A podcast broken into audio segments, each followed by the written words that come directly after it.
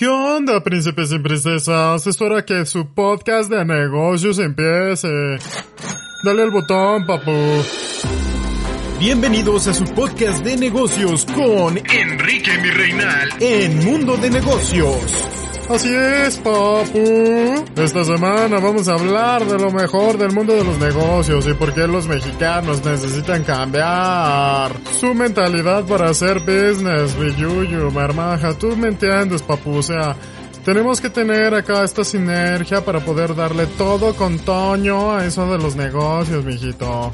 Así es, güey. O sea, yo la neta creo que si tú no le haces a esto del business, güey, pues la neta no te metas, güey. Porque tú eres pobre porque quieres, güey. O sea, no sé si me doy a entender. Necesitas acá el mindset para, para que tú puedas sobresalir frente a todos, güey.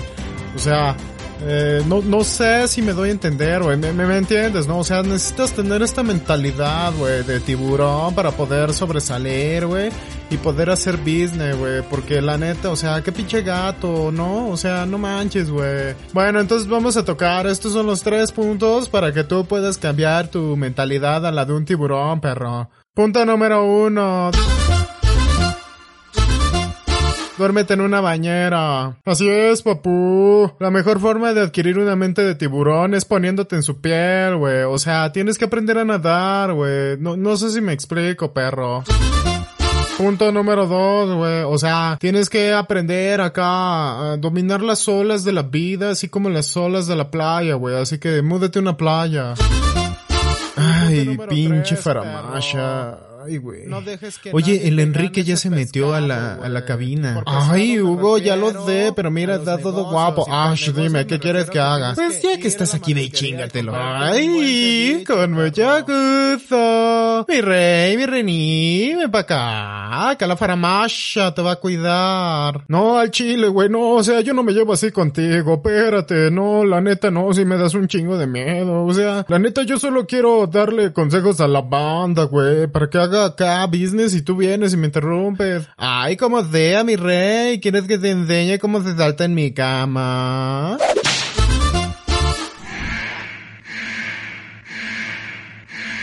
Advertencia. El siguiente podcast es políticamente incorrecto. Si usted no se encuentra de acuerdo con las opiniones vertidas dentro de este programa, le pedimos por favor que se retire a ALV. Acompáñelo con leche. Hola, ¿qué tal? Sean bienvenidos a ALV de la Estación Solaz. Como siempre, de mi lado derecho e izquierdo tengo a Adrián. Adrián Motherfucking Arroyo. ¿Cómo estás, Adrián? Muy bien, buenas tardes, buenos días, buenas noches, buenas las tengan todas y todos. Hola, Hugo, ¿cómo estás?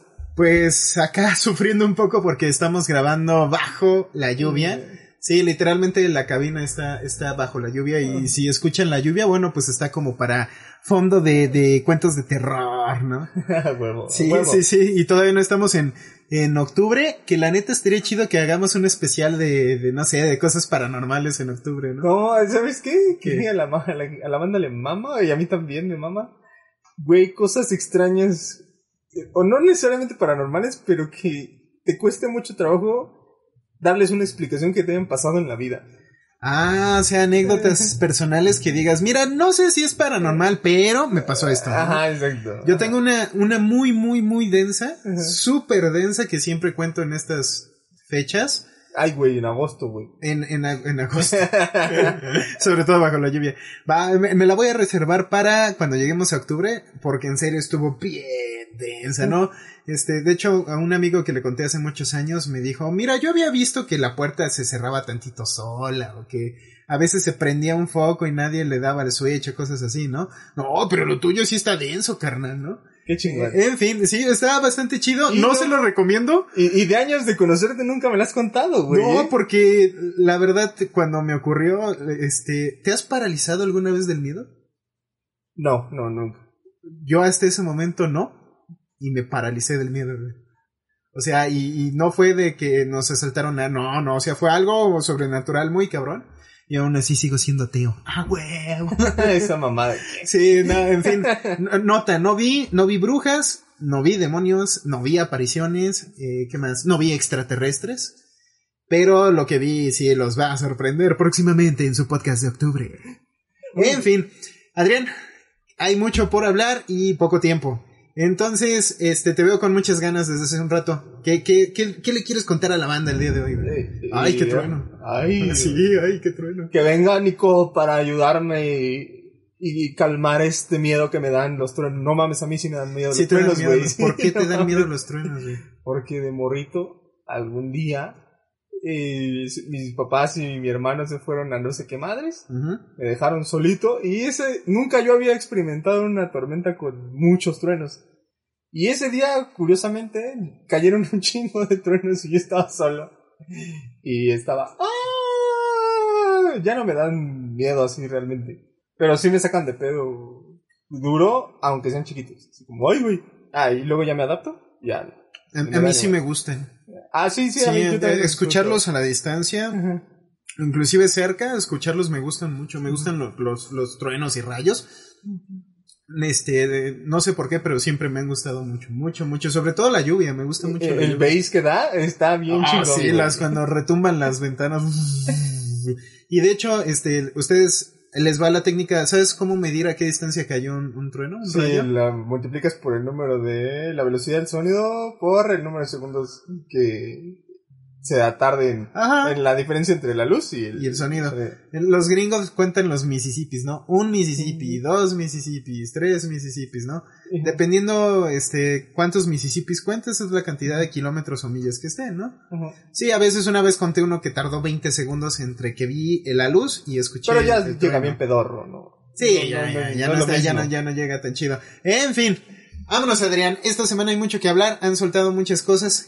Eh, pues estábamos, antes de este desmadre de empezar a grabar, estábamos hablando de las vacunas. Oh, sí, las vacunas. Las poderosas vacunas. eh, la mismísima y épica vacuna que llega desde la madre Rusia a salvar al mundo. Ah, la, la Sputnik.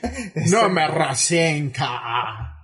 Exacto, pero yo no sé ni madres de ese pedo porque no tuve mucho tiempo para checar ese, esas noticias específicamente. Pero tú sí. Sí, este es, es algo curioso porque el gobierno ruso, eh, todavía viviendo de las mieles de la ex Unión Soviética, ¿no? De, de aquellos años dorados de la ex Unión Soviética, pues está como bajo mucha presión en tratar de demostrar que son los más vergas acá en la ciencia, ¿no? Y eh, Vladimir Putin eh, anunció, el- si mal no recuerdo, la semana pasada, el lanzamiento de la Sputnik 5, que es la vacuna rusa contra el COVID-19. Ahora, el- aquí la bronca es que... eh, Nota para los Spotify escuchas. Hugo decide decirle, de- decide decirle a COVID, COVID por COVID. ¿Cuál? ¿Qué? Sí, ¿Por qué? Code Geass. Es, ¿cómo es un anime. Code Code Geass. Code Code.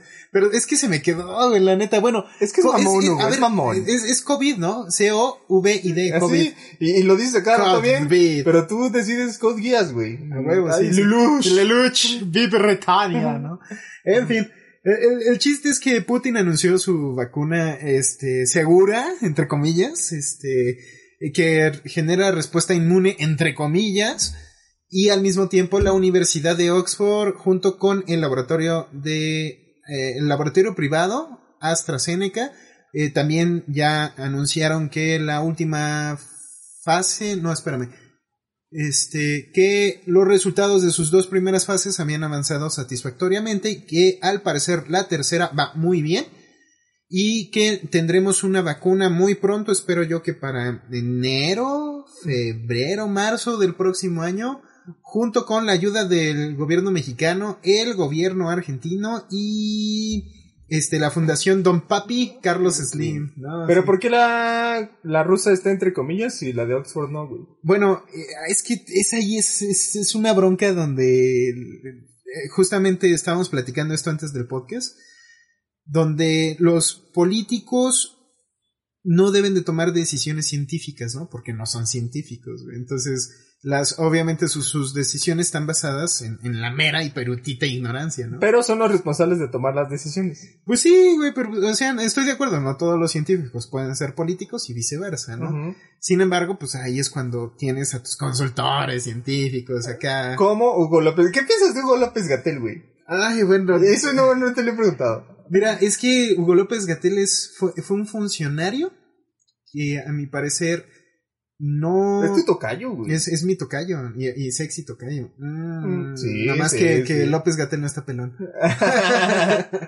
Él no puede ser perfecto el señor, ¿no? Es- eh, bueno, López Gatel, a mi parecer, es un funcionario que inicia eh, tratando de, obviamente, calmar y dar esta voz científica al lado de la pandemia por parte del gobierno, pero que poco a poco ha ido politizándose él mismo, ¿no? Ha tenido que caer en un bando, ya sabemos en qué bando cae, ¿no? ¿Cuál? No, no, nada de cuál. ahí ve, eh, interprete. No, señor, aquí usted viene y que declara cosas chingonas para Pues que obviamente en el, en el- o lo odiamos o lo amemos. No, tampoco no creo en esas ondas de la dicotomía. Este, todos. Bueno, pero ¿qué bando, güey? Eh, pues, Puede haber más de dos bandos. No, sí, sí, sí, pero obviamente está con el que le paga el cachín cachín cada quincena, ¿no? O sea, Que es en el la gobierno 4T, el bando de la 4T. de la 4T. Entonces, el, por ejemplo, el- estas decisiones es que no ha habido, pero no ha habido. No existe alguna prueba que demuestre que el uso del cu- bueno, no, estoy estoy malinterpretando. Este, su negativa a usar cubrebocas, ¿no? Ujú. Sobre todo en las últimas declaraciones de, ojo, esto Hugo López Gatel no lo decía a principios de marzo cuando inició la cuarentena oficial en México, Ujú. ¿no? Sino que, este, es que el uso del cubrebocas atenta contra los derechos humanos del yo, por el amor de Dios, o sea, este, usted, un doctor, eh, eh, y, usted es subsecretario, ¿por qué no pusieron al, al secretario de salud? Porque usted es subsecretario, es Y se comunica mejor que el Ah, secretario. no, sí, claro, tiene sus dotes de orador muy, muy, muy pulidos, pero aparte es, es un doctor especializado en epidemias, ¿no? Por eso no estaba el secretario de salud, porque él no es un doctor especializado en, en epidemias. Entonces, este López Gatel, entre, eh, yo creo que el desgaste diario de salir todos los días, hasta dos Sí, ya se veces al desgastó. día, Estoy completamente Sí, acuerdo. luego, o sea, ¿qué, qué otra actualización les nos puede dar cuando lleva eh, más de 120 días casi diario, constante, Sí. dándonos actualizaciones? O sea, ¿cuán- ¿cuánto puedes agotar un tema? ¿Cuánto puedes desgastar todos los días, dos veces al día? ¿no? Ajá, sí, uh, números, ya no solo puede decir números, definitivamente. Y, y- pero lo que eh, tu crítica es en torno a que no promueve el uso del cubrebocas. O, sí, ahorita, güey. O sea, que se pone del lado del presi. Creo que, que el presi es el primero que debería de, de- Y digo presidente, perdón.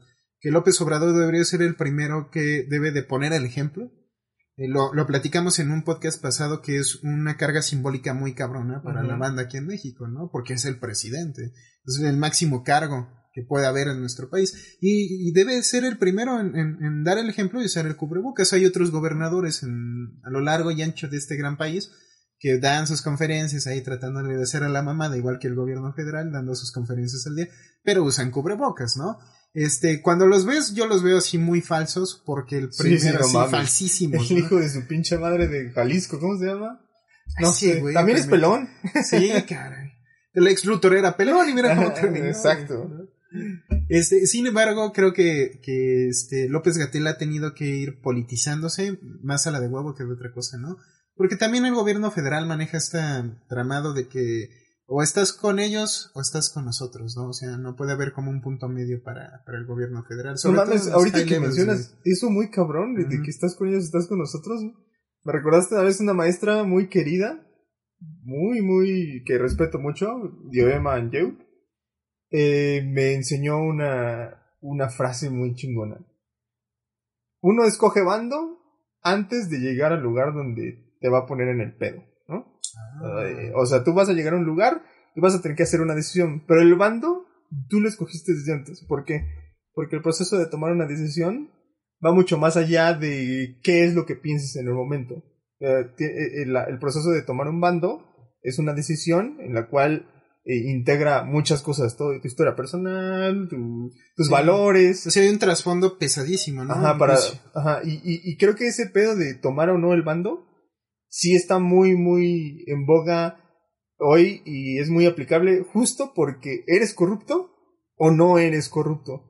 Y, y, y por eso yo, yo en algunas cosas, o en muchas cosas, estoy a favor de la dicotomía, porque hasta simbólicamente pertenece al ser humano, hombre y mujer, ¿no? O sea, una- en un sentido dualidad. biológico. Ajá, en una dualidad. Ahora, si, si quieres eh, inaugurar eh, eh, sexo, solo hay dos, güey. Y hazle como quieras. Y, y, y, todos los procesos de mutaciones pues, son mutaciones. ¿Eso qué quiere decir?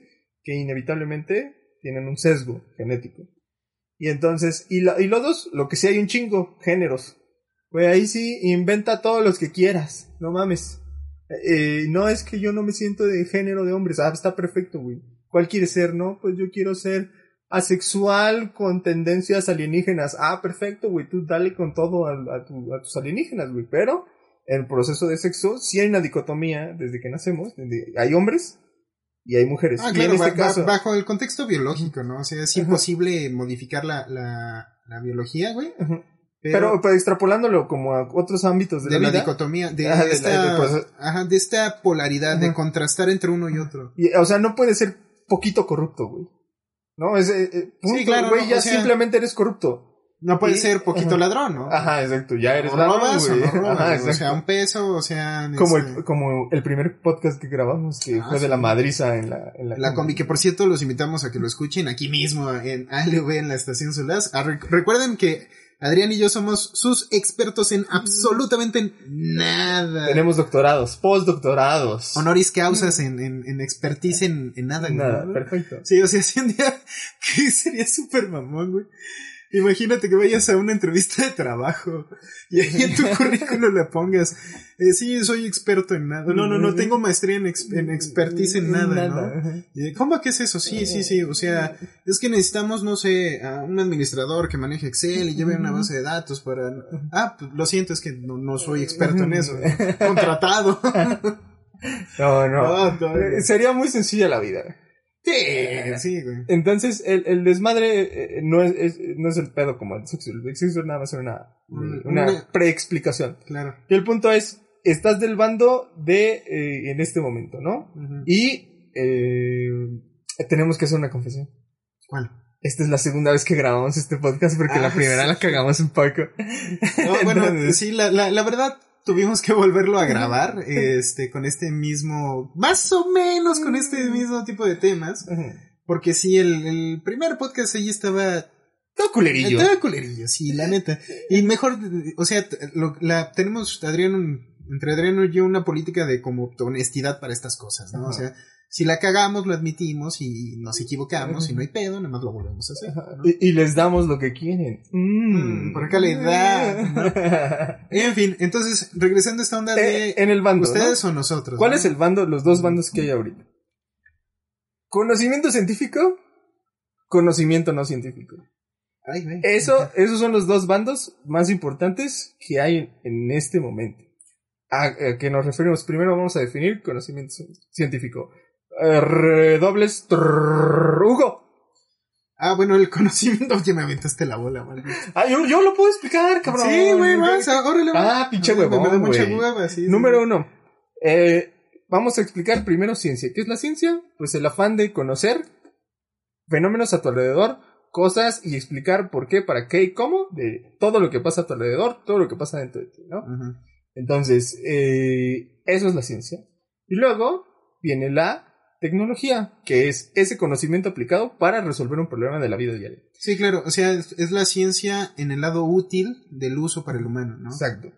Y entonces tene- tenemos ya definido ciencia y tecnología. Y entonces, ¿qué es el conocimiento científico? Pues es el conocimiento que se ha obtenido a través de un proceso eh, riguroso de prueba y error, y- y- hipótesis, hipótesis, y eh, hipótesis opuesta, o HO, no me acuerdo cómo se, cómo era hipótesis, creo, bueno, sí, la opuesta, la que Sí, va que, en contra, güey. que trata de refutarse Ajá. a sí misma, ¿no? Para Ajá. probar que lo que se está tratando de comprobar es, ¿Es cierto es- o falso? o falso, ¿no? Entonces, si el mismo proceso re- se refuta a sí mismo, entonces claramente era falso, ¿no? Y obviamente se lleva mediciones exigentes y se llevan eh, resultados, unas bitácoras y procesos de medición y, la Ojo, chingada, eh, este- este- o sea, y llega- procesos de investigación Ajá. que te van a decir, güey, esto que tú obtuviste es comprobable y ve- comprobable por ti y verificable por los demás. Sí, claro. Eso es el conocimiento científico. este, que también ha ido, no, o sea, no necesita ser experto en algo, pero todos sabemos que llegar inclusive a este nivel de proceso científico fue un, un- un periodo, un proceso, valga la redundancia, que tomó cientos, miles de años. güey. O sea, los paradigmas que tenemos hoy científicos hace 100 años eran completamente diferentes, ¿no? Este, y también es eh, curioso cómo eh, lo que se creía ayer que era ciencia, que era Conocimiento. conocimiento puro, ajá. verídico, hoy está refutadísimo, ¿no? Exacto. Refutadísimo. Entonces, el, regresando a esta onda Es de... actualizable. Ay, regresando a esta onda de la banda que tú dices que en este momento se parte en la que va a basar sus decisiones, ¿no? Por medio de los criterios científicos que tengan, sean cual fueren, porque también hay que, hay que, también ahí hay calidades. Ajá, ¿no? exacto.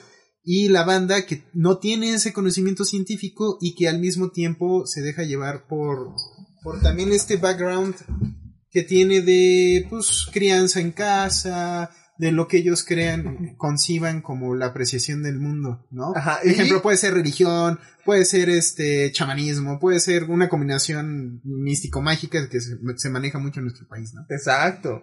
Y el desmadre es que Hugo contó una historia sumamente interesante de una discusión que tuvo con una morra en, en el fracaso anterior. Pero me encantaría que la menciones de nuevo, güey, porque realmente es una buena reflexión. Bueno, rápidamente, este, tuve un- una conversación con una niña de 10 años, güey, o sea, como, como un, un adulto tuvo una conversación con una niña No una de 10 años. discusión, ¿no? Pues sí, una discusión. ¿Discusión o conversación? Derivó en una discusión, Ah, ok. que es muy diferente, ¿no? Perfecto. Este, ¿por qué? Porque, este, el- la niña en cuestión abrió el tema diciendo, oye, ¿qué se celebra el 20 de noviembre, no? Y yo volteo, pues, que no te lo enseñan en primaria. Acaba de aclarar que tiene 10 años, ¿no? Ajá. Ah, es que no sé. Y yo, pues, ¿a qué primaria vas? Y, y me dijo que iba a una institución en donde no le enseñan historia de México, porque ella no sabía No nada de historia de. México. Sí, güey. Y que tampoco les enseñan español. O sea, no- Cabe mencionar que es una institución privada. privada. O sea, claramente en una escuela pública. Es O sea, uno paga para que la caguen. Pues sí, güey, pero a mí lo que más me sacó de onda es que, eh, o sea, enseñan, la- cabe aclarar que obviamente la escuela está aquí en México, en, en la capirucha, pero la onda es que estás pagando en una escuela que según tiene un sistema educativo que no es el, el avalado por la SEP, porque la SEP nunca permitiría, escuela pública o privada, eh, la SEP regula a todos. Ajá, claro. Sí, este nunca permitiría en, una escuela un sistema en donde no se enseñe español ni historia de México, ¿no? Ajá. O sea, hay escuelas Y es súper una escuela cristiana. Ah, sí, también hay que aclarar, es una escuela cristiana. Entonces se supone que el modelo educativo de esa escuela es que te enseñan historia de Estados Unidos, pero no te enseñan historia de México. Todas las asignaturas están en inglés, eso está poca madre, güey. Pero siempre y cuando no desprecies el español, que también tengas tus asignaturas en español. No, pues aquí chinga su madre el español Todo en inglés. todo en inglés, ¿no? Entonces, pues, eh, esta, esta, esta muchachita, esta señorita, bueno, esta niña, es una niña, eh, no tiene ni perra idea del conocimiento de por qué México es como es. Ajá. este, y, y llegamos a lo que somos por nuestra sangrienta y loca historia, ¿no? En el pasado. Y que al mismo tiempo tiene un montón de faltas en el idioma, sobre todo de ortografía, porque no le enseñan español no, no sabe acentuar, ¿no? Yo sé, yo sé, yo sé que ah, yo tampoco de ser un güey diciendo aquí ahorita, ¿no? Bueno, pero no tienes la necesidad de No tienes- escribir eh, cu- documentos complejos. Cuando tienes la responsabilidad de, de- de escribir documentos complejos, llega el madrazo de ¿por qué no sé acentuar, güey? O ¿por qué no sé poner puntos y comas y comas? Bueno, sí, ¿qué es una, qué es un, qué es, o sea, eso es un rezago educativo, un síntoma de un rezago educativo que siempre hemos tenido en la Sí, escuela que- pública. No, es una mierda. Y que también no nos vayamos con la falacia de que por ser escuela privada, en, en- así en automático, es privada, es buena. Ajá, no, exacto. no, tampoco. Estoy totalmente de acuerdo. Y entonces, pues esta, esta, primero me dio mucho asco, porque la escuela le está enseñando de una manera hiper malinchista, No, le está enseñando cultura malinchista. malinchista, ajá, a despreciar el país en el que naciste. Pinches mexicanos, aunque sea mexicana y, y es güerita y así. Nah, la o sea, es, es, es como el, la, el 60% de los mexicanos de piel morena, ¿no? no mames. Sí, o sea, si fuera así, no sé, de ascendencia nórdica. tal, No, aunque fuera, güey, nació en México. Sí, ya es madre, mexicana. Pero, ah, bueno, fíjate, es algo que viene del racismo Bueno, y y vive, clasismo. nació y vivió en, y vive en y México. vive en México, ¿no? Pero es como esta onda del racismo y clasismo que está, así como la Coca-Cola está tatuada en nuestro ADN, en el ADN del mexicano. Esta onda del clasismo y del racismo, porque somos los dos. O sea, no se vayan con la finta, ah, en México nada más somos clasistas. Lo siento, carnal, déjame romperte tu burbuja pero también somos súper racistas con nosotros mismos.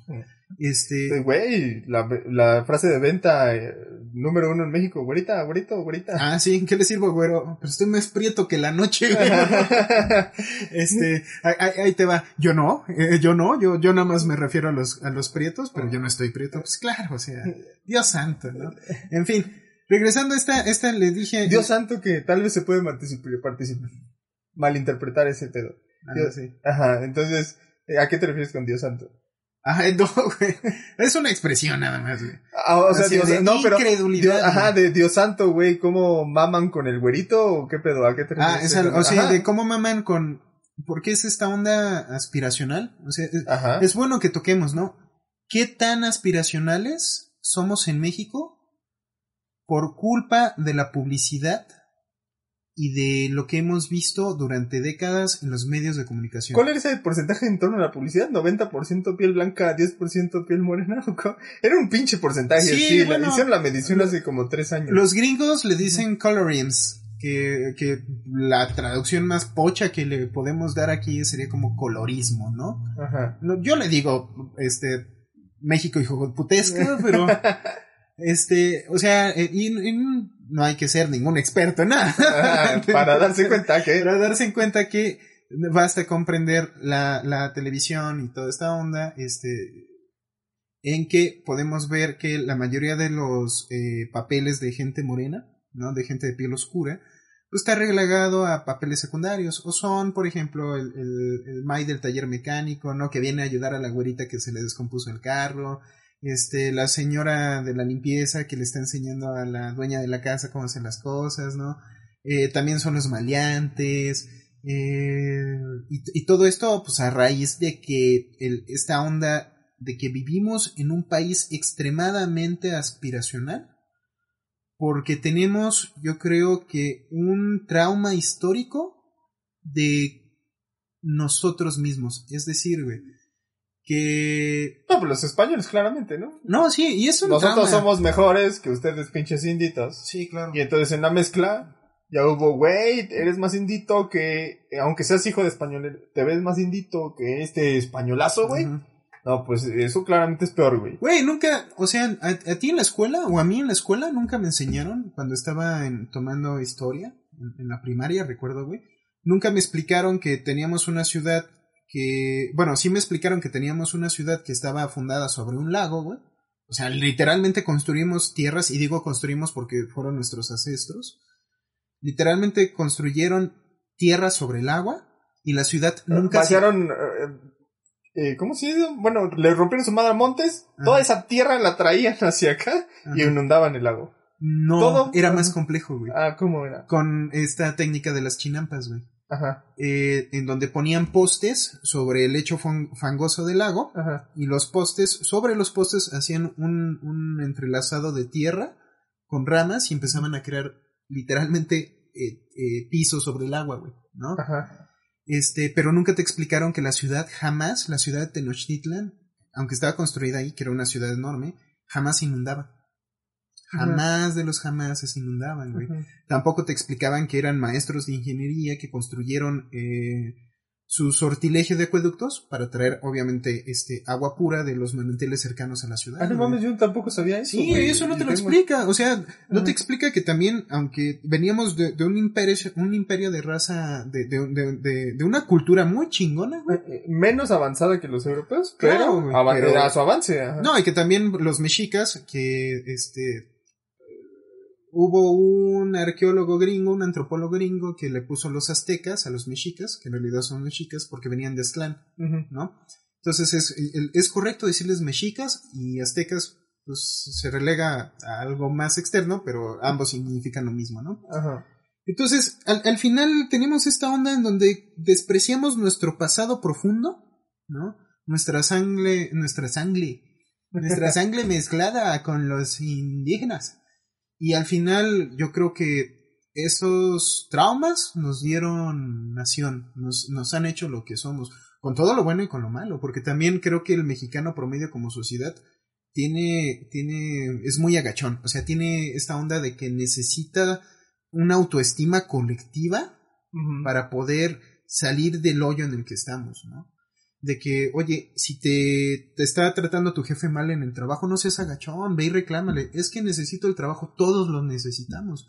Pero tienes que reclamarle, amarte de Mm. valor y ve y decirle, oye, estás mal, o bla, bla, bla. No, pero y por justo por ese asunto clasista, es, ese güey es de una clase mayor al- a, la tuya y tiene más Sí, poder. y es que y lo viene. jodido, Ajá. los jefes sí te corren, güey. Sí. Sí, güey. es así como, ¿qué pedo, güey? Si estoy en todo mi derecho de reclamar. No, pero no estás entendiendo mi clasismo mexicano, güey. Yo soy más que tú y voy a aplicar mi poder para chingarte a ti que la estás haciendo de pedo. Yo, porque yo tengo el derecho de hacer lo que yo quiera porque clasismo. Clas- ¿Y cuántos, cuántos, eh, centurias, cuántos cientos de años? Eh, ¿Cuántos, sí, ¿cuál, cuál es la medida para decir ci- un, un ciento de años? Siglo. Un siglo, perdón. Editorial siglo XXI. en fin, ¿cuántos siglos llevamos con esta onda de la visión de los vencidos? ¿no? esta, esta, esta onda de que, porque, porque a los mexicanos como que nos encanta la cultura del perdedor, güey, es lo que me he estado dando cuenta en, en mi corta vida, güey, ¿no? O sea, nos mama, la neta, mm, eh, esta, esta cultura de, de que es que, en el caso del fútbol, porque es como el referente cultural, No fue penal. no fue penal. Güey, yo una vez tuve una discusión contigo en esas épocas, güey. A ver, recuérdamela porque Que, eh, no, chorrito. me, me, me quejé contigo. Y justo eso viene muy junto con pegado de la diferencia entre eres del bando del conocimiento científico y del que no, ¿no? Eh, una vez estábamos eh, bromeando y justo había pasado lo de no fue penal, güey. Es, fue Mundial Brasil. Mm, O Rusia, Hace güey. ocho años o doce años, no me acuerdo. No, la verdad, soy medio güey para esos cuentos. Ah, fue el de Brasil. Ajá. Fue el de Brasil. Y entonces, eh, eh, ya, yo ya conocí a Hugo. Y. Nota, nos caga el fútbol. sí. Sí, definitivo. Entonces, Este, eh, eh, Hugo y, y hizo, pasó algo a- alrededor de nosotros y era algo negativo contra nosotros. No me acuerdo que era una Ah, bobería, ¿no? sí. Se pasó el camión o algo así. ajá. Y entonces, no, no mames. Y, y Hugo hizo un, un, un chiste y luego agregó, no fue penal. Neta, Y no me yo acuerdo. lo volteé a ver y le dije, no mames, güey. No hagas esos chistes conmigo, güey. Me caga, me caga la madre el, el- el No me pensamiento acuerdo. cultural mexicano. Sí, güey. Me super surra el pensamiento cultural, el, bueno, el proceso cultural mexicano, en donde evitas o evades algo que es obvio, güey. ¿No? Güey, esa madre fue penal a menos que te hagas bien pendeja o pendejo, ¿no? Eh, y cuánta gente lo usaba, güey. Y para muchas cosas, ¿no? Inicia, eh, y, y, y no solamente, o sea, no solamente para bromas, sino se extrapolaba, y no- bueno, no se extrapolaba, ya estaba presente en la cultura mexicana, de, pero ahora ya estaba verbalizado, ya, ya había una, una, una frase con la que podías justificar tu incapacidad de aceptar eh, algo que te eh, perjuicia, Claro. como no pasar al examen de la UNAM, por ejemplo, ¿no? O un examen de cualquier cosa. Ajá, de, de- no, no mames, no Yo una vez vi un cartel de unos güeyes que estaban haciendo de pedo porque no pasaron el examen de la UNAM. Y decían, güey, y, y uno güey traía, yo sí pasé el examen de la UNAM, no fue penal. Y yo decía, güey, acepta tu realidad, o sea, Es una forma de evadir la realidad de... Es que es, es como esta onda de la cultura del perdedor, ¿no? Que estaba tratando Ajá, de sí. explicar. Que al perdedor, güey, no se le exige resultados, no se le, no se le, no se le pide razones, ¿no? Perdió ya. Y es muy cómodo. Es como esta, mm, lo que estábamos hablando mucho, ¿no? De que much- mucha banda, el- eh, tenemos de manera inconsciente como el autosaboteo, una forma de vida, ¿no? Y es un tema que me encanta tocar, ¿no? Debido a esto, yo creo que, que la cultura del no fue, no fue, pen- no fue penal, Nada, es una cultura, exacto. es, no, no, es- no, no voy a hacerme responsable o no voy a aceptar los resultados de algo que me perjuició. ¿no? En otros países es, bueno, no fue penal. De modo, perdimos, supéralo. Ajá, no, bueno, sí fue penal. Ah, bueno, Y sí fue penal. perdimos, Perdimos, supéralo. supéralo. ¿Qué vamos a hacer? Vamos a entrenar para que el siguiente mundial nos vaya mejor. Ajá. Y cuando llega la selección a su país, en lugar de recibirlos a mentada de madres en el aeropuerto, como ha pasado con cada selección que regresa de un partido importante que No pierde. mames, no sabía que sí, les güey, hacían es, eso, algo, güey. es algo así, es como la cultura. de, Güey, ¿por qué les reclamas, cabrón?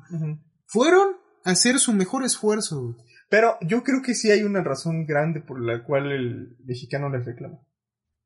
Les pagan una cantidad tal Ah, sí. que no justifica su pinche habilidad mierda, Bueno, güey. pero quitando eso. y cuando cada vez que van al mundial, Ajá. se nota que no tienen habilidad, güey. Yo seguí seis mundiales seguidos, güey. Ay, qué asco. 94, 98, 2002, 2006, 2010 y 2000. Y ya el 2014 ya era así como, ah, ya estás desgastado. ¿no? Ya, no, ya, y- mames, y ya. Rusia ni se diga. Eh, Igual los dije mal, no, Francia 98, sí, no, los dije bien todos. Ujú. Entonces, este, entonces 94, 98, ajá, y el 2014 ahí más o menos. Ahí, murió. pero ahí ya- yo ya era de la borregada, así como, güey, nos están dando horas libres en la oficina. Sí. Ujujuju, sí, vamos a ver. Arriba el fútbol. Y nunca me, yo solo veía el mundial, nunca me interesaba el fútbol. Pero el sentimiento nacionalista me llevaba, a, güey, vamos a ver la selección. Ajá. Y ya cuando estás, y, y no, no, no te gusta el fútbol, y entiendes las reglas del fútbol, y estás viendo ese pedo, ves, esos güeyes, los alemanes, no mames, güey, no, no, no están haciendo nada los mexicanos, güey. ¿En serio es la liga profesional de fútbol, güey? Neta, no solo pueden, güey, ni, ni, ni las manos están poniendo, ¿no? Ajá. Y nada más no les meten más goles para no humillarlos, güey. O sea, así, así de cabrón está el nivel, la diferencia de nivel. Bueno, Algún día... eh, quitemos, quitemos eso de la ecuación, de Ajá. que tienen unos hipersalarios y unos rendimientos muy bajos a nivel internacional. Que, bueno, también es lo chido de compararse, que tocábamos en uno o dos podcasts hace poco, que si te vas a, mira, la única forma de medir si vas bien o vas a mal es comparando, ¿no? Muchas veces te comparas con los demás. Bueno, si te vas a comparar, compárate con los más chingones, con los mejores, para que tu calidad, tu estándar sea el más alto. Ajá, ¿no? voy, voy para allá. Vas si para quieres, allá, va- ir para allá. Claro.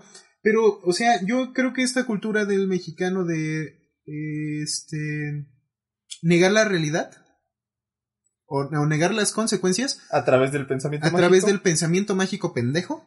Sí. Hay que aclarar, es pensamiento mágico pendejo, porque al menos si el pensamiento mágico fuera optimista, decir, bueno, la regamos, perdimos estrepitosamente, pero vamos a encomendarnos a la Virgen de Guadalupe o a cualquier santo para que la próxima vez lo hagamos mejor. Y bam, lo haces mejor. Y lo haces mejor. Y bam, segundo lugar, ¿no? O primer lugar. Bueno, como sea, cualquier resultado que sea mayor al obtenido en el antiguo torneo, entonces sí sería un avance, güey. Entonces ya no Pero- sería tan pendejo. Y entonces, ¿por qué le digo pensamiento mágico pendejo, güey? Porque este pensamiento mágico pendejo te ancla a como la justificación de no aceptar el resultado para conseguir uno mejor. Es decir, puta, ya perdimos. Bueno, pues al para la y para la otra. Ahí para la otra, pues así a soy. la vuelta te doy Ah, el famoso, pues así soy, ¿no? No, cabrón, tú puedes ser mejor. Pero, y eso, eso, es, me, me acabas de generar un pensamiento bien cabrón. ¿Por qué los mexicanos les, o sea, con lo que acabas de decir, le agregaría, porque sabemos, para que, hay mexicanos que juegan bien cabrón al fútbol, sí, Sí, claro, no están aquí. y, no, y no están jugando en la primera división, güey. Ah, eso ¿Por pasa en qué? todos lados. Por puta corrupción, güey. Hay un chingo de mexicanos que juegan muchas veces mejores que los pendejos famositos que tenemos ahí en la primera división. Ajá. Y, güey, ¿por qué no la arman? Porque no pagaron al- eh, la- los tres primeros pinches partidos que tienen que jugar, ¿no? Todo esto se puede muy... ¿Por qué lo sé y por qué te sé? Porque Birrudo y Cursi, güey.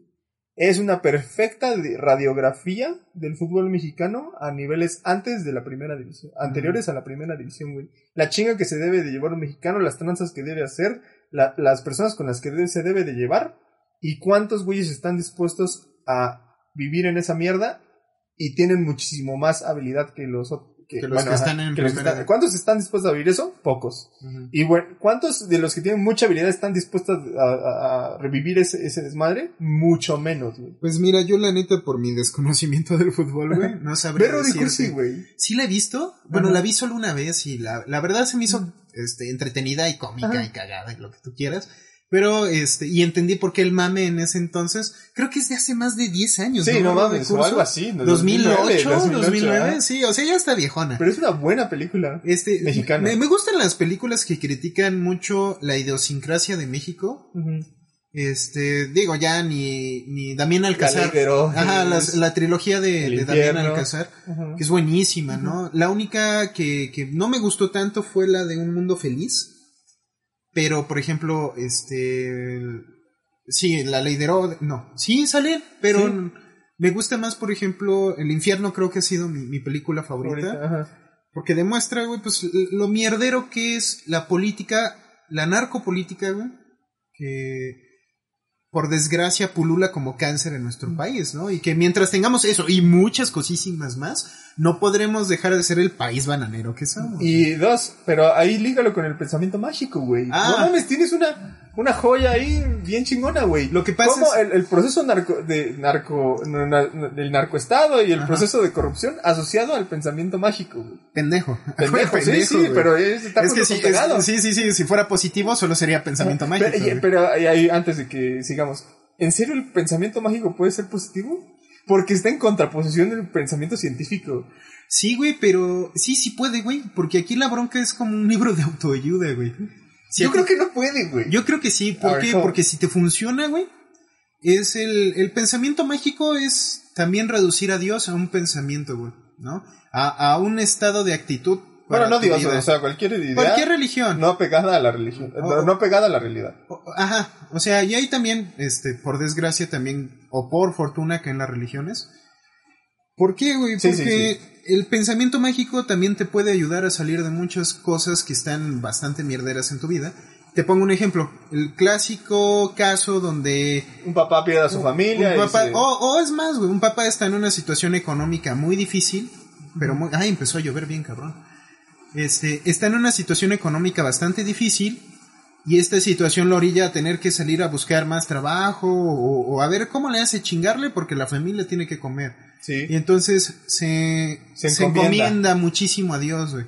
Pero él en su corazón no tiene ni una duda que va a salir adelante porque tiene el apoyo divino de esta identidad que lo va a guiar. Entonces, eso es un pensamiento mágico. güey. Sí. Y es positivo porque en ese caso, y hay muchos casos así, no, no, es, no es tan raro, ¿eh? es bastante común, te puede ayudar a, a la verdad a, a salir adelante. Y puede ser una deidad, puede ser un brazalete que alguien te dijo, ah, mira, te doy este brazalete Ajá. para que sigas adelante, ¿no? O la espada heredada por tu padre, que del estilo de la luna que acabamos de ver, God of High School, por cierto. Muy Sí, buena su- serie, su- se las recomendamos ampliamente. Super animero, ¿no? También el asunto, que es como el, el pensamiento mágico también se aplica en el anime. Eh, Ojo, claro que sí. Ojo, separamos a Japón del anime porque Ah. es otro pedo. Pero el que de repente por el poder de la amistad y sus nakamas alias compañeros, güey, o, o amigos, Ajá. ya tiene toda la fuerza y acaba de adquirir una nueva técnica para derrotar al mal más, mal, más malvado. ¿no? ajá. Pero yo, yo creo que el pensamiento mágico puede ser positivo porque al final es una sugestión, autosugestión, que si tú empiezas a creer en ella, te va a guiar. El, no como una mano invisible, sino como las acciones que tú crees que debes de tomar para llegar al resultado. Estoy totalmente de acuerdo que puede suceder eso, pero eso también abre la posibilidad a inscribir a una hija o un hijo a un colegio como el que anteriormente... Sí, bueno, el pensamiento mágico también puede ser contraproducente. Y- y- pero va junto con pegado las cosas positivas con las cosas negativas que genera. Por eso, yo estoy completamente en contra de ello. O sea, sí, a un papá lo va a ayudar, pero al mismo tiempo a ese mismo papá le va a decir, güey, inscribe a tu hija o a tu hijo en esa escuela, güey, donde el malinchismo está a todo lo que da, que niegue chingada madre que es mexicana, güey, y eh, que no sepa español, que aprenda solo inglés, güey, y que idolate todo lo que no es México. Bueno, en el otro extremo también está el pensamiento mágico pseudocientífico, ¿no? Ah, ajá, no, Y- pero la pseudociencia también es pensamiento mágico. Por eso, está el pensamiento mágico pseudocientífico. Ajá. Ese, ese pensamiento que, por desgracia, se instauró en el país, en donde si te van a checar la temperatura con un rayo infrarrojo en tu frente, por culpa de una bola de imbéciles, ahora te lo están checando en los brazos, güey. Porque el rayo infrarrojo mata las neuronas del cerebro, y esto obviamente ya todos hemos pasado por este proceso de absorción de memes en Facebook. Eh, y en lugar, estamos en un país que en lugar de educar a la gente, consentimos la estupidez. Y eso es peligrosísimo y es un pensamiento mágico pseudocientífico porque también nos puede llevar a como, por ejemplo, el 4G, eh, puede Mata ser- las neuronas y Ajá. la chingada. Sí, digo, Con vi- 5G, 5G. vivimos en, en, en una sociedad, como el Joker, ¿no? Vivimos en un país, güey, donde la media es que el mexicano tiene dos hijos, gana menos de seis mil pesos y el grado máximo de estudios es, es, es secundaria, ¿no? En donde solamente una o dos personas de cada diez han llegado a la universidad.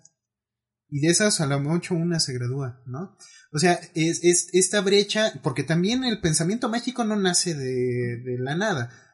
Como todo, tiene, tiene un porqué, tiene un contexto, ¿no? Y este contexto está derivado también de la enorme desigualdad que vivimos entre riqueza, educación y población. Pero también los ricos son muy supersticiosos. No, sí. No mames, ¿te acuerdas en los noventas eso, que usaron una babayaga para encontrar a, a los, los, los cuerpos? Obviamente todo eso es un choro, güey. Eh, Cuando Salinas mató a no sé quién. Ah, sí, que, que la, que la, Doña Huesos, güey. no, pero ¿cómo Eh, se llamaban ese entonces? Hoy es, es la fiscalía, la PGR. PGR, ajá. La Eh, contrató una Doña Huesos, güey. Una vidente. Ajá, una vidente. Una ajá, vidente. Pero me te refiero a que hacía cosas con huesos o algo así. para encontrar los, Ajá. los, los restos de... Ajá, y la política guía, el, como lo hemos dicho, guía el pensamiento de una nación. Y la política te decía, güey, esas madres existen, güey. O sea, sí con- encontramos Así a las de personas científico, que... ¿no? Ajá. Y entonces, y justo, y, y por eso, y ahí retomo lo de Hugo López Gatell, yo mamo a ese güey. Porque está haciendo un gran esfuerzo, un gran esfuerzo para hacer a la ciencia mainstream. Yo lo admiraba los primeros dos meses. Ya después me he dado cuenta que se ha politizado y el desgaste diario que hemos estado hablando, güey. de- o sea, ¿cuántas notas me puedes decir? ¿Cuántas noticias me puedes decir de, de un, un tema diario, el mismo tema, dos veces al día? ¿No? O sea, claramente hay un desgaste. Ya lo deberían de No. mandar, mandar a una vez por semana. Y ya, este, aunado a que, pues, ¿qué más nos puedes contar? O sea, al principio, obviamente, todos, este, el, coronavirus, el SARS-CoV-2, pues es una enfermedad tan nueva que ni siquiera nosotros sabemos los efectos a largo plazo, ¿no? Prácticamente todo lo que va arrojando la ciencia en este momento puede ser refutado mañana o comprobado al día siguiente. ¿no? Porque pues es algo tan nuevo que necesitamos todavía tiempo, ¿no? Por ejemplo, hace poco se descubrió que además de causarte en, en algunos individuos un daño permanente en los pulmones, también te puede causar un daño al corazón. Y eso no lo sabíamos ni siquiera hace un mes. Pero todavía no, y eso, eso, justo alguien me dijo eso, y yo dije, yo le respondí, güey, pero eso no es largo plazo. O sea, no mames, llevan ocho meses las personas, las que más, más, más antiguo, la- la- las- ahora sí que las personas, Ajá. eh, la- el caso cero en adelante, güey, llevan máximo nueve meses. Sí, pero sí se descubrió que, que los, que la capacidad pulmonar se, re- se redujo ya permanentemente, güey. Ajá, y es, y eso, eso, eso Lo es un pedo. con el corazón. L- En el- algunos casos, no en todos. Y ¿eh? ahora, Pero- y, y ese es el pedo, güey. ¿Cómo puedes afirmar que es permanentemente si nada más llevan nueve meses, güey? No, porque... O sea, ¿cómo es que tú haces una, de- una deducción conclusiva de algo que debería de llevar dos años si nada más llevas ocho meses? Porque tienen la capacidad de medir la, la salud de los pulmones o de los órganos que está afectando el coronavirus. Ajá, de- o del- sea, ya llegamos a ese nivel. donde músculo más permeable y más adaptable de todo el Sí. cuerpo. Llegamos al. Tenemos una maquinita que te manda ondas electromagnéticas y te muestra un- un- una imagen 3D en una computadora de cómo son tus órganos, güey. Ya tenemos la capacidad de discernir si el daño que ha causado el coronavirus en ciertos pacientes y en ciertos pulmones es permanente, güey. Este, ya hay estándares para saber medir si tu capacidad pulmonar está en la media, está por debajo o está por encima. güey. Y, pero sigue siendo un proceso estadístico especulatorio. ¿En qué sentido? Eh, bajo ninguna circunstancia, ¿vas a hacerle seguimiento a todas esas personas a los dos años? No, no lo vas a hacer. Por lo tanto, tu proceso de investigación tiene un sesgo muy cabrón. Y eso es, es, es el, el- el proceso de doble ciego, ¿no? Tú checas una vez y haces una... Yo tengo todas estas mediciones y estoy seguro que sí es así. ¿Y alguien más? Ajá, ok, güey, entonces a los dos años vas con todas esas personas que tú dijiste que sí iba a ser así. Y lo compruebas con todos esos casos. No tienen que ser muchos, ¿no? O sea, güey, ya sé que de estos mil pacientes, 500 todos estos mil pacientes tuvieron daño pulmonar. Y esa es la, la, la belleza de la ciencia. No se vale agarrar y decir que, güey, tú sí tienes unos métodos muy chingones de pro- de ¿cómo se llama? Cuando puedes adivinar cosas. De Clarividencia. no, de proyección o, o bueno, que sabes qué va a pasar en dos años. Ah, perfecto. Muy bien. Proféticos. Ajá, ah, no exactamente, pero sí va más por ahí. Ajá.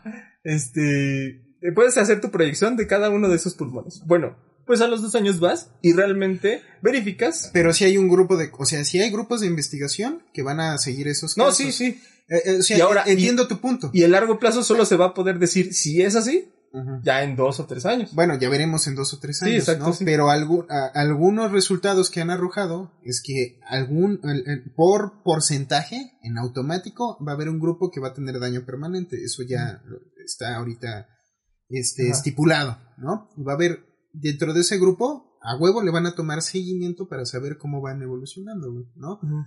Este, ahora, regresando a esta onda del pensamiento mágico pendejo contra el pensamiento científico, también hay de pensamiento científico a pensamiento científico, güey. ¿no?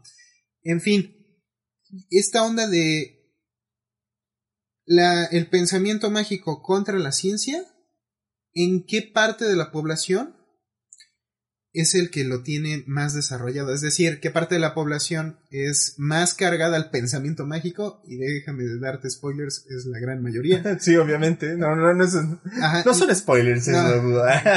y que la otra parte de la población está cargada al pensamiento crítico, crítico, güey, porque inclusive el- el- es lo bonito, lo mejor del, del método científico, güey. Se autorregula. Entonces, como se autorregula, lo que hoy creíamos que era un cierto, mañana la misma ciencia lo va a demostrar o reafirmar o rechazar. o rechazar. Es, lo genial de la ciencia, que la ciencia se autorregula, ¿no? Entonces, el- esta, esta, esta onda de parte de la idiosincrasia de la cultura del perdedor, güey, ¿no? Ajá. De vivan, viva, viva el, Vivan los perdedores que nos dieron historia. que nos dieron historia. Porque si te pones a pensar, güey, siempre ha sido de la visión de los vencidos, güey. Llegan los españoles, invaden México, porque cuál conquista ni madres, güey, es una invasión. Este, los españoles nunca pudieron derrotar a los mexicas si no se aliaban con las tribus, por ejemplo, los, tlas- los tlaxcaltecas, uy, ahorita vamos a eso, que odiaban a los mexicas Sí, porque ajá. pedían tributos, pedían tributos de grano, pedían plumas y pieles y también pedían tributos de sacrificio, güey. Tienen que mandarles a mucha gente, eran muy manchados los mexicas para sacrificar este, a sus dioses, ¿no? Entonces los tlaxcaltecas, y no sé si te has topado con banda que dice, ah, pinches tlax- tlaxcaltecas nos han traicionado, si no fueran por ellos, no es cierto, güey. O sea, esos güeyes se, ali- se aliaron. El enemigo de mi enemigo Es mi amigo. es ajá. mi amigo, güey. Entonces se aliaron con los españoles. Los españoles no podían, este, invadir este nuevo territorio sin la ayuda de los locales contra un imperio, ¿no? Claro. Y al final no fueron ni ellos, ni los españoles, ni los, ni los nativos los que le dieron en la madre a la, Fueron las enfermedades. Fueron, ajá. La viruela sobre todo. Ajá. la viruela. Entonces, al final, México eh, no es ni victoria ni derrota, sino el doloroso nacimiento de una nación, güey. Ujú. O sea, primero hay que agarrar, nuestro nacimiento fue doloroso, ¿no? Y con esta visión de que siempre hemos perdido, perdimos ante los españoles. Después, ¿qué más? Avasallaron a los indígenas. Y después vino la, esta guerra, eh, Ya, la perdimos- independencia. Ajá, la de independencia. Vino le- los importantes, ¿no? Ajá, no vino los este- chiquitos. Vino este pedo de querernos independizarnos de qué? Si cuando al final se, entrecomillado, se consumó la independencia, se instaló el primer imperio mexicano con Agustín de Iturbide, güey. Entonces, que también era la onda de traer a un gobernante externo, de, preferentemente de familia europea con sangre real, para venir a gobernar a México, Ajá. porque nosotros no, entre comillas, no nos Y podíamos unos cuantos gobernar. años después, Maximiliano de Habsburgo. Sí, o sea, y, y acuérdate que también perdimos dos millones de kilómetros cuadrados, güey, este, en una guerra fingida contra Estados Unidos, güey. En fin. El, Hemos perdido. hemos, Muchas siempre cosas. hemos, siempre México ha estado a la versión Pero ¿sabes qué está bien chingón? del perdedor, güey. Ahorita estamos ganando por primera vez, güey.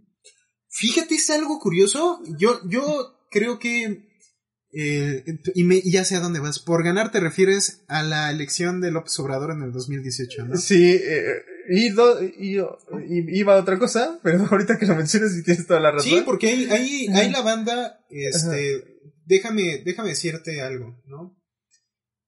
Yo creo, me acuerdo su, su discurso cuando ya el PRI había salido, este, José Antonio Mit, había salido a declarar que él aceptaba la derrota del PRI. Eso Sí. fue histórico, fue, Sí, fue, sí, fue histórico, fue, fue hermoso. ¿Y por qué lo fue? Para que no se lo cogieran ahorita que entonces se puso bien. No, porque también era, era imposible, güey. O sea, ahí López Obrador tenía toda la razón en que, o si no ganaba contundentemente, güey, con una amplia mayoría, güey. Este, sí, yo creo que ahí sí va a haber una como minis escaramuzas, guerras civiles por toda la nación, güey. Estoy de acuerdo, sí, yo creo que iba a haber un desmadre. Sí, el tigre se iba a Sí, despertar, sí. encabronado. Más bien ya no iba a guardar al tigre, güey. O sea, el tigre ya estaba despierto, la, más bien ya no lo iba a encadenar, güey. Ah, Sí, vas, vas, culero, chingate quien te tengas que chingar, ¿no? Sí, sí, sí. Pero pues es, es que también le pusieron todo en bandeja de plata, güey. Un sexenio lleno de una guerra innecesaria por el, por el Calderas. Calderas, güey. ajá. Este, arriba el Bacardí. Bacardí, patrocínanos, ¿no? Este, Eh, que por cierto hablamos de él en el podcast en el pasado. podcast pasado, y sí, sí, Calderón sí sabía claramente. A huevo. A huevo, no había de otra.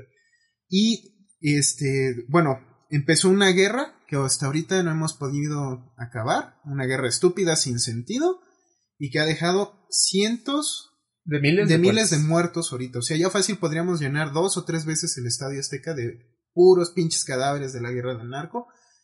Y, el, y al Estadio Azteca le caben 80 mil personas. Sí, sí, sí. Entonces no es cualquier cosa, ¿no? Después vino el. La obra de Dios, güey. El humorista involuntario. el humorista, el, el Da Vinci de la política, ¿no? El copete de oro. No, más bien sería este güey español, este que tenía su esposa y hacía orgías con enanos y burros. mames, ¿Cómo ¿quién, se güey? vería? No era Freddie Mercury No, porque no. eso fue una de sus fiestas de cumpleaños, güey. Ah, no Sí, mames, ¿en serio? Sí, sí, sí, o sea, un gran paréntesis, una de las fiestas de, de extra, más extravagantes de cumpleaños de Freddie Mercury, Ajá, este, organizó en los 80. ajá. Una, él ya tenía su clásico bigotito y su, su pelo, su corte de cabello corto, y organizó una fiesta de cumpleaños donde invitó a transvestis, enanos, burros, este, drogas, champán, cocaína por todos lados, sexo gay en donde tú quisieras, güey. Y De todo tipo sexo, supongo, sí, sí, sí, No sí. Nada más gay. Eh, pero era mayormente transvesti, o sea, Ah, cargado a la cultura gay, ¿no? Los amamos gays. Este, y que eh, inclusive hay un video musical de eso, güey. Es, eh, la canción Living on My Own de Freddie Mercury. Eh, no se contrató a ningún actor ni nadie, fu- fueron a grabar a la fiesta de cumpleaños de Freddie No Mercury. mames. O sea, ¿quieres ver la fiesta de cumpleaños de Freddie Mercury? Busquen en YouTube Living on My Own de, de Freddie Mercury. Es, fue como su proyecto solista, ¿no? Ah, de no Queen. Esa, esa rola no la sacó con Queen, fue de su disco Mr. Bad Guy. Este, muy buena fiesta, pero bueno. Regresando, tenemos Ay, a nuestro... La faramacha estaba ahí. La faramacia. Hoy sí, estaban haciendo la farmacia. descubriendo su identidad. Ay, Nico, Nico, ¿verdad? En fin. Regresando al copetes de oro, güey. Al mega, mega, mega copetes de oro, güey. Al comediante involuntario, al Da Vinci de la política, y Enrique Peña Nieto, güey. Este. Nos, nos dejó, a mi parecer, lo voy a tomar como es. Desde que yo tengo memoria, el sexenio más corrupto en la historia moderna de México. Yo creo que el de Salinas fue igual, nada más no había redes sociales. Está- pero, y, eso que fue un cagadero. Pero sí, güey. no. No, la devaluación del 94, no, No, mames. no, no, tú- el error Bueno. de diciembre. güey. El error de diciembre que se lo pasó a Cedillo, güey. Sí. Pero realmente él lo cometió. Oye, que también hay que Bueno, darle, no. darle un poco de crédito a Cedillo, güey. Tuvo que reconstruir un país hecho mierda. güey. No, güey. Cedillo no reconstruyó ni más. Ya, ¿Sabes qué? El mexicano es el que. O sea, el mexicano es bien chambeador, güey. Eh, los que son chambeadores. Los que son ¿No? chambeadores. Hay mucho huevón, mucho chambeador. Pero que es chambeador es muy chambeador. Entonces, el mexicano chambeador, que ya así es sobresaliente como chambeador, que te puede trabajar 10, 12 horas al día, güey, es de, güey, no mames. Y sin pedos, ¿eh? Ese mexicano, eh, su- multiplicado por la cantidad de mexicanos que son chambeadores, o somos chambeadores, güey, sacó a flote este país, güey. Este, el- el- en resumen, los, Porque buenos, los buenos hizo- son más. Ah, exacto. No, son menos, pero como se esfuerzan un chingo de más. Valen por tres, güey. Sí, Por cuatro, exacto. por cinco. ¿Y, y, y cuál es la, el- la, la- Eh, Sí, o sea, estamos hablando de el. Fobaproa? Ajá. Es, Ay, es la hijos de prueba de que el pinche cedillo no hizo me- ni madres por este pinche Se me había güey. olvidado el Fobaproa. Hijo de su reputa madre, Sí, güey. sí. Dos billones. Oye, ¿qué te parece si, si hablamos en un podcast posterior, güey? Del Fobaproa, güey. Que eso merece su propio pero, podcast. pero güey. ¿sabes qué me, qué me gustaría hacerlo? De experiencias personales. ¿Qué chingados sucedió en esos años en tu vida?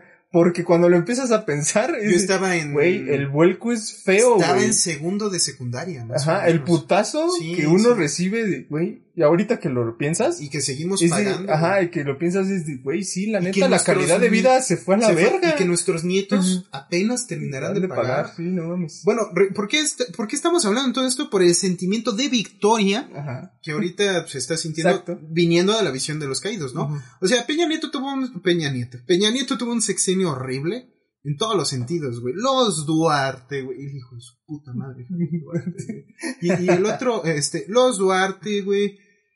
Ay, la estafa maestra, güey. Ayotzinapa. No mames. Ese duele, eh. ese ajá, duele. ajá. Este, el, el, La Casa Blanca. la Casa Blanca, güey. O sea, fue un sexenio, güey, catastrófico para el mexicano promedio. O sea, aumentó la pobreza, aumentó la corrupción. El cartel Jalisco Nueva Generación fue, no hubiera sido posible su crecimiento exponencial en cuatro años sin el encubrimiento del, del sexenio de, Sí. de, de- Pe- de Peña Nieto, güey. Ahora, de- ¿El, el marro es de esos güeyes? pues es que, mira, el marro viene a partir, rápidamente, el marro eh, nace del huachicol. ¿Cuándo nace el huachicol? Cuando fueron los primeros gasolinazos duros, cuando pasó esa parte de la reforma energética que ya no subsidiaba los precios de la gasolina. Entonces, cuando pasamos, no sé, de precios de 12 pesos un día y al día siguiente a 16, entonces, y empieza ya toda esta explosión del huachicol. El huachicol no puede haber existido sin estos hipergasolinazos, ¿no? Ah, no mames. Entonces también le tocó de salidita en el sexenio de Peña Nieto, güey, ¿no? En fin, regresando a todo esto, güey.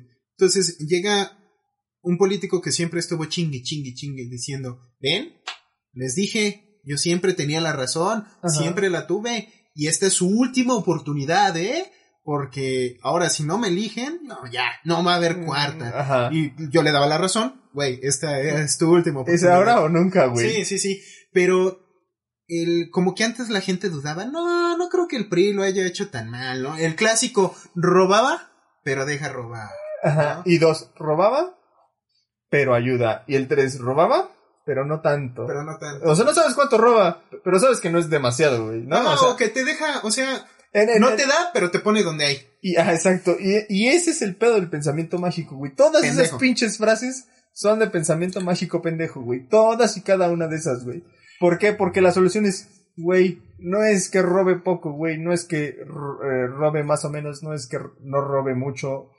Güey, el punto es, no pinches robes. Sí, claro, bueno, pero venimos, veníamos. ¿Y, y quién, quién promovió todo ese pinche pensamiento mágico pendejo? Todos los putos gobiernos, güey. También las religiones, güey, también. Pero otras, güey, sí. la- la- el poder político venía agarrado de la mano Sí, y bueno, caminando hacia el atardecer hablemos- con el poder religioso. Hablemos, como ya tocamos el pedo de la historia pasada, grandes rasgos, ¿no? De por qué tenemos esta visión de, de los caídos que siempre ha sido constante en nuestro país. Es desde que nacemos como nación hasta ahorita. O eso quiero creer porque el sentimiento de victoria que se alcanzó en el 2018 por eh, la elección justa, ahora sí, ¿no? Es que no, Güey, puedes, no, podías, no podías combatir 30 millones de votos con un fraude, güey. O sea, Güey, estaba- ahorita que está saliendo lo de Odebrecht de, y el pinche INE IFE antes. No, güey, no hubo ningún pedo, güey. No hubo esto esta semana cómo se la metieron al, al- creo que es Lorenzo Córdoba, el del IFE, INE. No mames, ese güey de- con sus con sus declaraciones de no, no, eh, a ver, el rumor social me vale verga, güey. La- el, el chiste es que el- nadie pasó límites de presupuesto de campaña. Esa es la realidad, güey. Ajá. Y ya lo medimos bien chingón. Y, y es así, oye, Ay, ¿qué crees, chavito? Este, esta semana ya Cantó todo lo de. Odebrecht se está saliendo a la chingada, güey. Sí. Son 100 millones de dólares. Verga. Este, eh, o 10 millones, de- no me acuerdo si eran 100 millones de pesos en sobornos o 10 millones de dólares o, o al revés, o- no me acuerdo. Pero un chingo de millones de dólares en sobornos. ¿En serio no lo pudiste ver? ¿No? Eres un pobre idiota incompetente, güey. No, no mames. O Qué un pena, incompetente o eres súper corrupto. No, obviamente todos sabemos que es era un súper pinche corrupto. Sí, o sea, es como. Claramente Calderón sabía lo de García Luna, güey. Sí. O niegas categóricamente, güey, o eres un pinche corrupto. en este caso son los dos, güey, porque niega categóricamente y es un perro corrupto. güey. En fin. Este, El sentimiento de victoria que se canalizó desde el 2018 hasta ahorita sigue permeando. El- yo, yo tenía como esperanzas en López Obrador, güey. Yo, yo no mamo a López Obrador. Yo creo que ha tenido grandes fallos y grandes errores, güey, ¿no? Este, para mí, tengo una opinión no popular, güey. Opinión no popular número uno, ¿no? Yo creo que la construcción del aeropuerto en Texcoco debía de haber debía seguir, debía eh, continuar, si ya no con el dinero del Estado, que es lo, mejor que puede pasar es que entren privados como pasa en el 90% de los aeropuertos del mundo, se les da una concesión y el Estado recupera de los impuestos que cobra el aeropuerto, güey. Punto. Puedo, puedo apostar a que eso no iba a suceder. Porque, como igual que Fertinal, que está sucediendo esta Sí, güey, pero haces un chingo Igualito de auditorías, güey. Haces un chingo Espérame, de... Y el. Tileno 21, yo sé por ahí. Por Ese, va, el güey. ma- si un gobierno, ¿quiénes son las únicas personas, empresas, entes que pueden pagar mantenimientos tan estrepitosamente gigantescos? son los monstruos, güey. Los monstruos Solamente, no, no, no, no, ninguna corporación se va a aventar a un gasto pasivo tan gigantesco. Los únicos eh, órganos mundialmente que pueden sustentar esos, esos gastos, unos gastos pasivos gigantescos, como son los hospitales, y así, son los gobiernos de todo cualquier país. ¿Por qué? Porque son los únicos que tienen asegurado al 100% que van a tener X cantidad de dinero que puedes pagar. Si tú y eso, eso creo que hubiera sido una, una jugada muy interesante. Pero te eh, le seguías dando, le seguías abriendo la puerta a la corrupción. Y el punto era cerrarla. No se vale decir estoy, está medio abierta o está media cerrada. O la cierro o la sigo dejando abierta. Y el punto es, ese, ese, ese proyecto, todo ingeniero sabía, esa madre va a tener un pasivo, un gasto pasivo. ¿Qué es un gasto pasivo? Algo que tienes Algo que pagar todos los putos dinero. meses. Algo que o te quita dinero. Todo, o cada cierto tiempo. Sí, ¿no? algo que es... La renta es un gasto pasivo. Sí, sí, ejemplo. sí. Este, el teléfono es un gasto Ajá. pasivo, el internet es un gasto La comida Exacto, es un gasto pasivo. exacto. Entonces, todos tus gastos pasivos, es el gasto pasivo de esa madre, si no la, la, la, la patrocinaba el gobierno, era impatrocinable, güey. Ninguna, ninguna empresa se iba a, a, a- a aventar un posible pedo A ver, con, con esa madre. te voy a preguntar. Los, es- los aeropuertos en Estados Unidos, güey, ¿son públicos o privados? No tengo idea. Son privados. Ajá. Pero están, Todos. están todos construidos sobre lagos. No, güey, ese es el pedo. Pero tampoco, este, ahora, la bronca es que López Obrador está ahorita construyendo su aeropuerto en, Anta- en Santa Lucía. Y ya se les atravesó un cerro que tienen que demoler, güey. No, no, no, eso era choro, güey. Ya dijeron, ¿no? Eso es un rumor que puso la derecha para que la gente se empezara a quejar, güey, de que ven su pinche cálculo pendejo, ya la cagaron, güey. Entonces hay que hablar de la posverdad, güey. Porque yo caí en, o sea, si, si, ahorita lo que voy a hacer terminando el podcast, güey, es consultar todo este pedo, güey. Yo, yo, yo- No para, no para saber si decirle a Adriana, huevo, pinche Adrián, yo tenía razón, sino para comprobar el pedo de la posverdad, güey, Ajá. ¿no? Este, ¿qué es la posverdad? Es un juicio generado a partir de que leíste un encabezado en una red social, punto, güey. Eso, Ajá. no te metiste a leer la nota, güey. O también un rumor un rumor. que se repite suficientemente, ¿Cómo las- suficientes veces y se vuelve verdad. como las cadenas de WhatsApp, las famosísimas, en el 2017 fue, no, hay una niña atrapada en el colegio, no dejen que se Eh, meta. no mames, que es el, ese es el mejor ejemplo de posverdad. No me se me había ocurrido a mí, güey. No Sí, mames, no, o el más reciente, güey. O el más reciente, que también está de huevos, y me ¿Cuál? lo mandó mi mamá. A, a- a mi WhatsApp y la tuve que regañar, le tuve que mandar una nota de voz porque estaba tan enojado. ¿Has visto el meme de, eh, de- están, es una imagen de los Simpson y el abuelo Simpson se está viendo llorando a su cuarto Sí. y cada vez que le dices a un adulto en tu casa, un, un adulto mayor, le, dices que no tiene que estar socializando noticias falsas Sí. y el abuelo Simpson Sí, se va corriendo, güey. Le tuve que decir, es que me mandó una nota de audio. Ay, es que, bueno, el, el, el amigo de mi hijo es, es marino y resulta que va, va a volar un, un helicóptero a las 3 de la mañana en cierta ciudad, no sé qué pinche ciudad. Ajá, la que sea. Ajá. Y va a liberar un montón de aerosoles con, con el nuevo virus, con el coronavirus. Y entonces, este, para que estén ahí alerta. Y bueno, uno, si así fuera, o sea, supongamos, hipotéticamente hablando. No se pongas esa pendejada, por favor. no. No, bueno, hipotéticamente hablando que ocurriera, tú como ciudadano no tienes el poder para detenerlo, o sea, pasa. Y dos, claramente eso es una pendejada, Dios mío, al nivel de que la posverdad nos lleva a construir hechos para, en este caso, ¿te acuerdas la manifestación en Chiapas?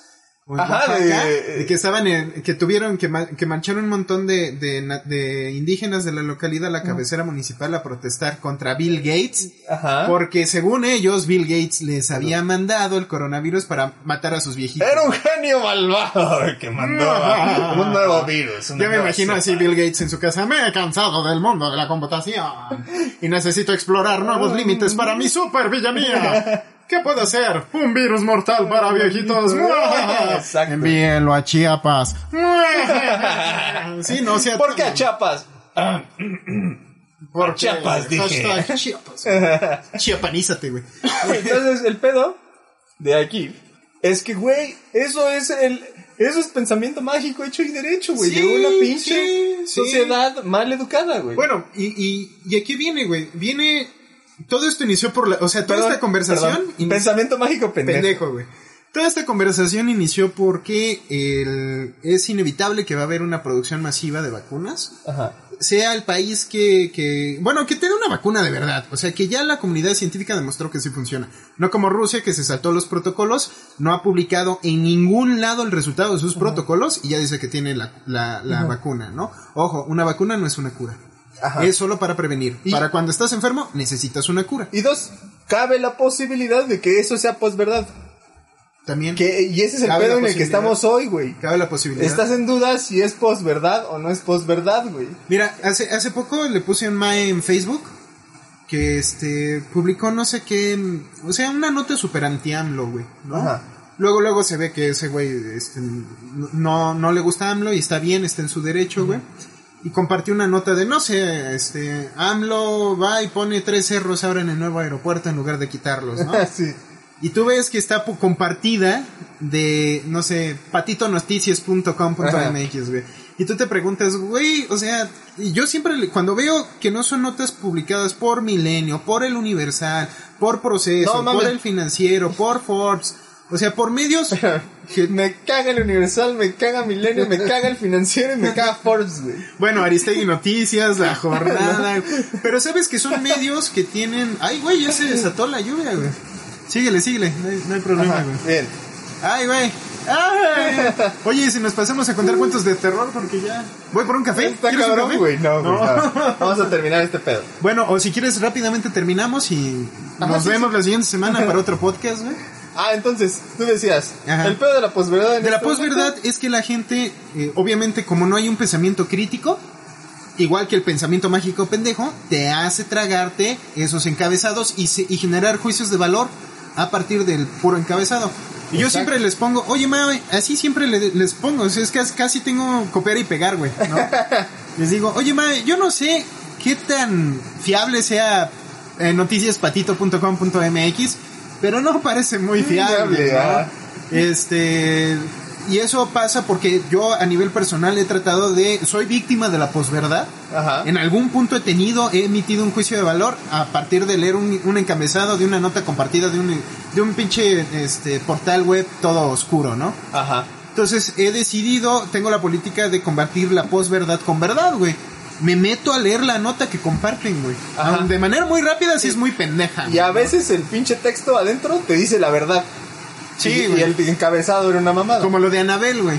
que es un clásico. No sé, güey, ¿No, sabes el caso de Anabel? No, güey. Oye, ya que está lloviendo, el caso de Anabel, la muñeca maldita. Ubicas a Anabel, ¿no? Las películas estas de los Warren, de, Sí, los, sí, de sí. los cazafantasmas. Bueno, mames, se desató, güey. Rápidamente. El pedo de la posverdad de Anabel. Ay, sí, se está. El problema de Anabel es que empezaron a circular eh, notas de que se, se, se extravió la muñeca maldita que estaba encerrada en el Museo de los Warren en, en Estados Unidos, ¿no? Ajá. Entonces todo el mundo, ah, ya se escapó Anabel. Y en, en, en Latinoamérica, especialmente, nos mama como estas notas sobrenaturales, Ajá, ¿no? sí, sí, sí. Se desata la memisa. Y entonces yo me metí a investigar a ver si era cierto que Anabel o alguien habría, se metió al museo de manera clandestina y robó a la muñeca. A la muñeca cobró vida y se fue por sus propios medios a adorar a Satanás, ¿no? A algún lado. Y el punto resulta que la actriz que hace, que sale en El Conjuro 1, que esta película que inicia todo el multiverso de los Warren, que se llama Anabel. O sea, en la vida real se llama Anabel. Ah, ella se llama así. Ajá, se llama Anabel. güey. Entonces resulta que ella declaró, eh, alguien la entrevistó, oye, ¿cómo te fue cuando filmaron la película del conjuro? Ah, no, fue, fue algo muy difícil, Tuvo que- tuve que, que correr, escapar y hacer muchas tomas y bla, bla, bla. Esta entrevista la tomó un medio de comunicación en China, un medio, no sé, como, como un BuzzFeed, un BuzzFeed, un BuzzFeed chino, güey. BuzzFeed. BuzzFeed, sí, un BuzzFeed chino. Y ellos literalmente agarraron a Google Translate o a su medio de, a su traductor local chino ¿no? y lo tradujeron literalmente, les valió 3 kilos de chosto y vieron, literalmente vieron, Anabel se escapó porque la actriz se llama Anabel. güey. Anabel escapó, ah huevo, la muñeca maldita se escapa del museo de los Warren. Y aunque eso pasó en China, se filtró la posverdad hasta acá, güey. O imagínate que esa versión que me estés dando también es un rumor generado por la campaña de que alguien realmente, supongamos que alguien te robó la pinche muñeca, güey. Y luego alguien inventó esa historia, güey. Y puede ser, y lo peor de todo es que puede, puede pasar, o sea, sí puede ser, Y ¿verdad? entonces, ¿cuándo, ¿cuándo vamos a saber bien? Hasta que el Warren ya salga y diga, güey, no está la muñeca, güey. O igual ya salió y no, no, no, no lo o, hemos visto. o es un stunt de marketing bien chingón para Sí, la siguiente también. película, güey. Y tan, tan, y cómo no, A mí se me haría el mejor stunt. O sea, de güey, esa pinche película va a vender lo que quiere, güey. Pero lo que quiere, güey. No mames, a mí me, ya me vendió, güey. O sea, si, Sí. si hicieron esa madre, si, si el, el director es tan genial que, que fue literalmente le dijo al Warren, güey, güey, porque la mujer ya falleció, la esposa Warren ya falleció. Güey, no mames. Sácala de la vitrina, güey, y decimos que se desvaneció y Sí, la chingada. en la caja de zapatos, ponla en el closet y decimos que se desapareció. y, y, güey, te doy el 10% de las regalías de la pinche siguiente Wow. película, güey. Como el caso de Sonic, la película que por cierto fue la última película que fui a ver al cine antes de que se desatara el Pandemonium, que fue este el famosísimo rediseño de Sonic. Que claramente no es así, güey. Pero, o sea, hay muchos suspicaces que dicen que fue una táctica adrede No, sí, es imposible producir todas esas animaciones de nuevo simplemente cambiando el mesh de tu... O sea, tuvieron que tu rediseñar toda esta onda. Ajá, porque cuando rediseñas, es que es un pedo muy grande de iluminación y la chingada. Entonces, cuando tú tienes tu monito, si lo rediseñas, van a cambiar no solamente un detalle, no nada más es poner al monito de nuevo, sino todo el manejo de luces, todo el manejo de pantallas verdes que vayas a hacer, la, estatura del monito a veces te va a joder algunas escenas y las tienes que refirmar, refilmar y eh, un rediseño puede generar mucho, mucho, mucho desmadre en tu producción o no. Entonces, yo sí estoy completamente seguro que ese güey sí se rifó así. Vamos a sacar una mierda, güey. Y luego les ponemos el chingón, Pues güey. funcionó porque yo fui a la película. O sea, cuando salió la- el primer tráiler con el primer diseño de Sonic, yo la neta no estaba interesado. Dije, ah, otra película No, sí, claro, era horrible, güey. Otra película mierdera de adaptación de videojuegos, ¿no? Este. Y la neta, el- después de todo el escandalazo de que el internet entrecomillado forzó un cambio a, exacto. a- a ¿A los grandes productores de Hollywood, ¿no? Ajá. y que por fin hicieron el cambio de rediseño, ya, ya fui víctima del marketing y fui al cine, ¿no? Y Eh, ¿Sirvió? para mi desgracia fue la última película que fui a ver al cine. Y, y tienes que tener en cuenta el, el trabajo que se generó que se generó en el momento en que ponen el tráiler y dicen, güey, vamos a modificar el diseño, güey, eso es nada más que un año, güey. O sea, tú debes de tener la pinche película seis meses antes de que realmente la Sí, saques. claro, por- No mames, en seis meses no cambias todo ese Sí, desmadre. por postproducción ya la debes estar chambeando. Ya la, ten- ya la tenían tienes. bien. Sí, claro. Nada más eso fue un Este, yo Bueno, creo que quedan muchos temas conclusiones para rápidas conclusiones. sí, Dale. respecto a la posverdad. Respecto a, la- a las vacunas y a la posverdad. Vacunas. Hay que le- no confío en la vacuna rusa. Confío en la vacuna de Oxford AstraZeneca porque ya hay alianza con Fundación Slim, el gobierno mexicano y el gobierno argentino. Este, esa es una, ¿no? Va a haber mucha bronca entre la banda que por una u otra razón no va a quererse vacunar aquí en México, ya sea pensamiento mágico o pendejo. Ay, güey, estuve chingón ese ruido. O también el, el- estos mamadores de que no tiene todavía la suficiente cien- ciencia detrás para poder hacer una vacuna eh, segura, ¿no? Y ahorita vamos a la posverdad. Y ahora yo digo, estoy de acuerdo, yo la de AstraZeneca, pero ¿por qué? Porque le conviene mucho económicamente a México. Muchísimo. Ya que aquí se produce, como me explicaste, yo no sabía, Ajá. uno de los dos elementos activos de la vacuna. Y eso está a poca madre para la economía nacional. Y número dos, este... ¿Qué fue la otra cosa que mencionaste? Ah, viene lo del pensamiento mágico, o sea, campaña Ajá. de vacunación, Ajá. eh, pensamiento mágico pendejo contra pensamiento crítico. Ah, no, no, no, y lo de la posverdad. La- y al final, la posverdad, güey. Vivimos en un mundo que todavía está muy joven a la posverdad. O sea, todavía no tenemos herramientas o filtros gubernamentales o leyes o ética que paren la posverdad, ¿no? Estoy sí, es un complejo. un es muy proceso complejo. Eh, yo creo que esta bronca se va a arreglar con el tiempo, pero hay que darle eso, tiempo, güey. Y mientras ocurre una forma de regularizar la posverdad, vamos a seguir sufriendo y cayendo en ella. güey. Sí, es inevitable. Bueno, hasta aquí llegamos hoy. Bienvenida sea la lluvia. Ay, pinche lluvia. Cuídate mucho, Hugo. Oye, oye, te debo una historia de terror para cuando hagamos el especial en octubre. Perfecto. Ah, de Día de Muertos y Noche de Brujas. Cuídense. Cámara, este, ahí se lo lavan y no nos guarden el agua. Nos vemos. ¿Te gustó, verdad? ¿Verdad que te gustó? Nah, nah, nah, nosotros sabemos que te gustó. Es más, no te gustó. Te encantó, te fascinó. Pero como siempre vas a empezar con tu... ¡Ay, guácala, qué rica! ¡Ay, que estás igual que yo! Siempre me pongo a ti con mi ex. Me traté de hacerla difícil y hallando. No, espérate ya, Nicolás. Ya te dije que no, Nico, no. Ay, bueno, sí, pero poquito. Y él comienza y yo trato de resistir, pero siempre termino diciéndole, Nico, Nico, déjame, Nico, Nico. Ay, Nico, más abajo. Ay, abajito, tío, tío, tío, tío, tío, tío. Te gustó tanto como cuando quieres más. Como cuando yo escucho el bello canto de mi ametralladora MG42. O como yo le digo de cariño, Machine Gets By un full fake. Escúchenla, regocíjense con su bella melodía. Es como escuchar la banda. Bueno, ya, no, ya paren su desmadre. A ver, pinche Hugo, pon orden. Che, ah, es que está igual que mis clases en el bacho. No, ni merga. Producción, mezcla, sonido y locución, Hugo Dumas. Jefe de contenido, guion y producción por Adrián Arroyo. Síguenos en Spotify, estamos como La Estación Solaz. O en nuestra página de Facebook nos encuentras con el mismo nombre. Ahí se lo lavan y la neta no nos guarden el agua.